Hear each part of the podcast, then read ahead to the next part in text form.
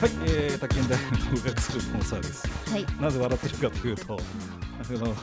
あんまり機嫌の良さそうじゃない檜さんがですね なんかねわい巻せきつ込わいせつ巻き込まれたの、はい巻き込まれたからね巻き込み事故です、ええ本当に、はいなんか急にちそうですねょっと来てって言われすいませんて、たまたまちょバっブルのと代わりやるからとか言って言われて 内容これだからとか言って確認したらわいせつみたい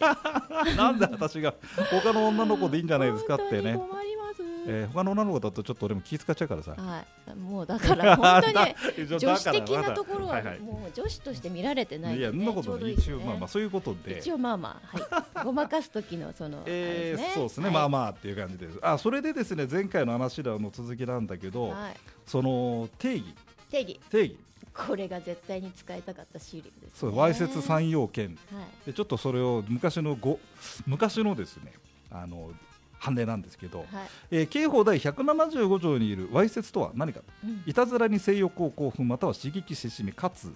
普通人の正常な性的羞恥心を害し善良な性的道徳観念に反するうん、わかるうーんわかんないそれニュア三ニュアンスえわかりますけど、ニュアンスそれでなんねかこういうふうにちゃんとした日本語で書かれてるとだからあのねこうわいせつ一つとってもねこううん大変なんですよ、でそうですねサンデー娯楽事件っていうのはですね昭和23年ありましてはいすごい古いでしょはいでその昭和23年の頃のわいせつの概念うんなんだけどサンデー娯楽事件とは公職話の泉うんその夜我浴場すうん変態女の秘技うん読めませんもうこ れ以上さすがの俺はひろきさんがだんだんだんだんムカついたから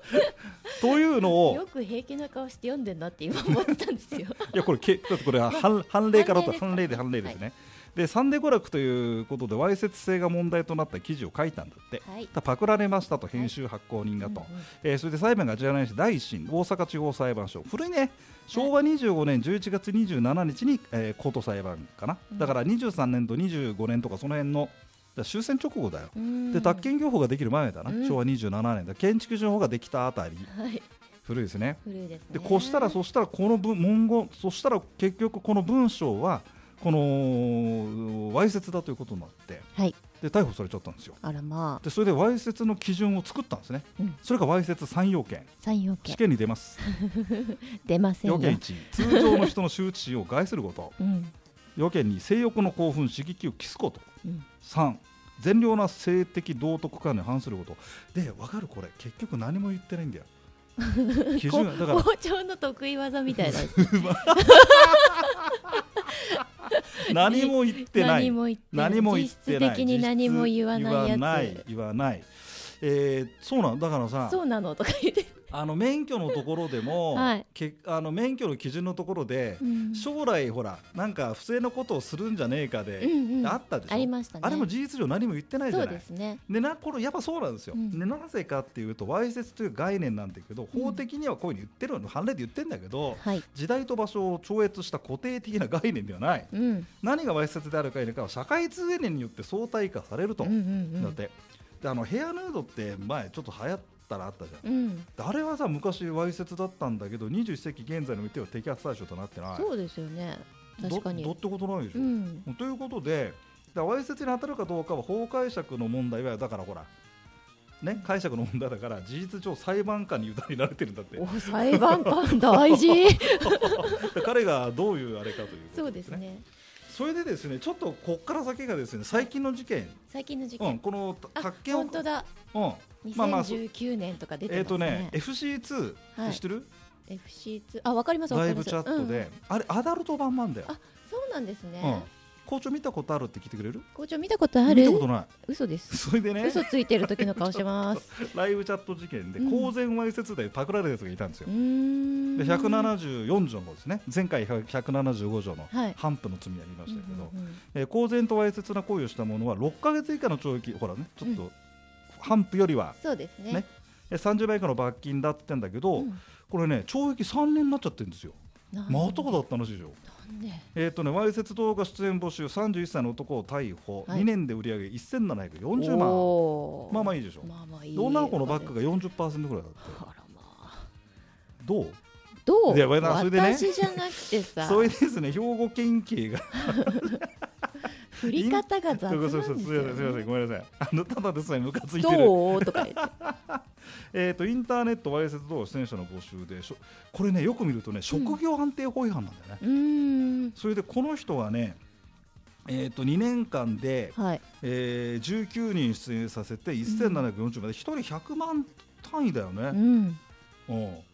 で儲かんじゃないうんうんそれではあの二十歳の女の子にアダルトはやらなくていいから体験に出てみてよと言って、うんえ動画サイト投稿サイト FC2 ライブを利用したライブ配信出演する勧誘したはいで、まあ、出ちゃったんでしょううーね、んで女性を紹介した男も逮捕されちゃ ったそれで、はいそれでその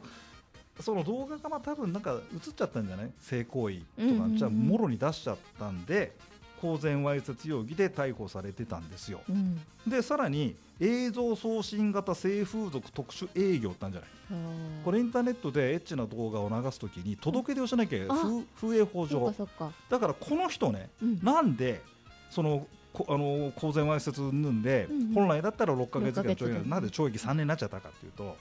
まずね、えー刑法174条公然わいせつの罪うん一発きたでしょそれから職業安定法違反で2発目でいしょろいろ違反してでくダかメ押しで不営法違反これで この3つでですねうん3年なんだって、らえマニアックなマ話ですニアねックなもう話ですねバブルの香りいいですねねでちなみに職業安定法私調べてきました次のテキストのページ見ていただく本当にちゃんとガチで作ってるんですよねすごいでしょはいそうでしょ63条ですね次の覚悟のいずれかに該当する全然もの出ないのよえ1年以上の10年以下の懲役だってやばいじゃ1年以上10年以下って結構ん幅広いですよ長いねなうんだから3年4年はあり得るし、うん八だから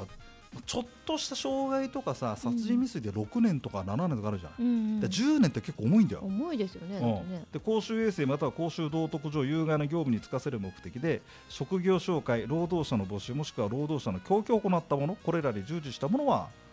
この職業安定法違反でパクられるで彼はこれで多分だからインターネットでそのエッチなのを放送しなさいとかはいあれはこはは入っちゃったんじゃこの入っちゃった入っちゃったんじゃない、うんこうでこれもははっきり条文でどれ定義がないけど多分これでうん言ったんでしょうね。これで行ったんでしょうねあとそれと、映像送信型性風俗特殊営業ってあるんじゃないはいこれは知らないでしょ知らないアダルトサイトやるときはこれ届け出をしなきゃいけないもうやったことある人みたいいやですねあ実は私ねああのーそうそう本あ本エロ本あんじゃんエロ本あれふ風営法書いてあるんだよあちょっと持ってこいちょっとそうなん待っ でてすか なんかエロ本じゃなくて違うことやってんのかと思っちゃってびっくりしちゃったんだけど え大丈夫ですかえなんですかちゃんと実はエロ本時代あの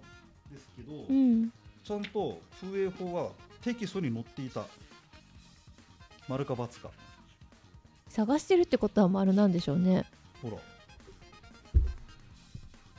あ本当だ詳しいのはなぜかというとなんで知ってんのかないやと思っテてキストそういう仕前のテキス事トやってんのかと思前っちゃのっテキストたはそういう仕事いややってんのかと思っちゃった まあそうね前のテキストは風営法も宅建で解説している、へえー、そうなんですね、それでね、うんこれが何かっていうとですね要は、えー、と映像送信型性風俗特特殊営業ってなっちゃってうね、んでもっぱら性的好奇心をそそるため性的な行為を表す場面または衣服を脱いだ人の死体用の映像を見せる営業うん電気通信設備これネットのことですよねうん当該映像を伝達することかっこ放送または優先放送に該当するものだとうんだからネット配信だけた取うり仕切るんだね。んで多分放送とか優先放送は多分放送法とかあるんじゃないのかな別に、ああ別にあるうのん、だからネットで配信しましたようんうんでこれ営業等の届け出だって映像送信型性風俗特殊営業を営もうとするものは、えー事務所の所在地とか氏名とか名称うんそれから URL とかねはいこれを警察に届け出ろと、うーうんん、でこれをやってねって話なんだよなるほどそれで FC2 自体がパクられたんじゃなくて、うん流した彼がこれでパクられたんだよねなるほどですねなんかほらだはからプロバイダーの責任どうのうんぬんとかって言って、でいや海外でうんぬんってやるじゃないいだけど警察は公安はうやった本人をパクるっていうのうんでこれ持ってきたんだね、なるほどで3年ですよ三年懲か 役そうなんですやったねねって感じですね本当にねでちなみにですね、うんあまあ、一応そういうことで、うんあのーこんな騒ぎがあってうんでちなみに出ちゃった女の子うん、彼女もパクられた、そうですよねうん、で彼女は、うん彼女は公然わいせつ罪だけだってうーんうどれぐらいの罪だったんですかいねやちょっとそれは書いてなかった書いてなかったその男の話がわーわーわーわー、うん覚えてないなんかこんなのあったなとかさあんまり覚覚えてえねえてかないかな、うんなんかね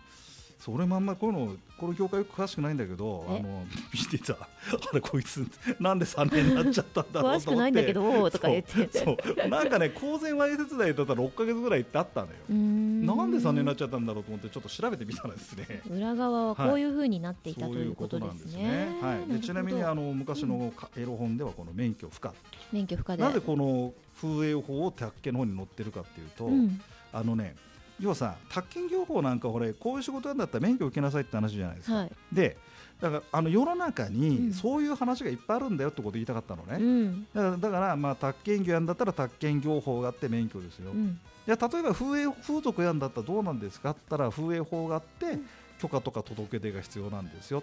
倉庫業法とか旅行業法も同じですよねはいだから宅建業法で難しいって思うかもしれませんけど、うん実は世の中こういう仕組みで動いてますからうんあ宅建業法が分かりますと他の法律も分かるようになってますとうんいうことが書いてあるんですけど、はいなぜか風営法だけみんな覚えてる あのほらエロ本ファンクラエブロエロ本ファンクラブがあるじゃないですかそうですうね、ん、あの風営法のあれがなんて言ってですすねごい強くねはい印象に残っちゃったね、そうそう印象に残っちゃったんです ねそうということでございました、はいすみません時間が来ましたんで、えーこんな感じでバブルの香りは、はいえー R18 18で大丈夫です18 か歳以上 R50 ではいということで皆さんどうもありがとうございました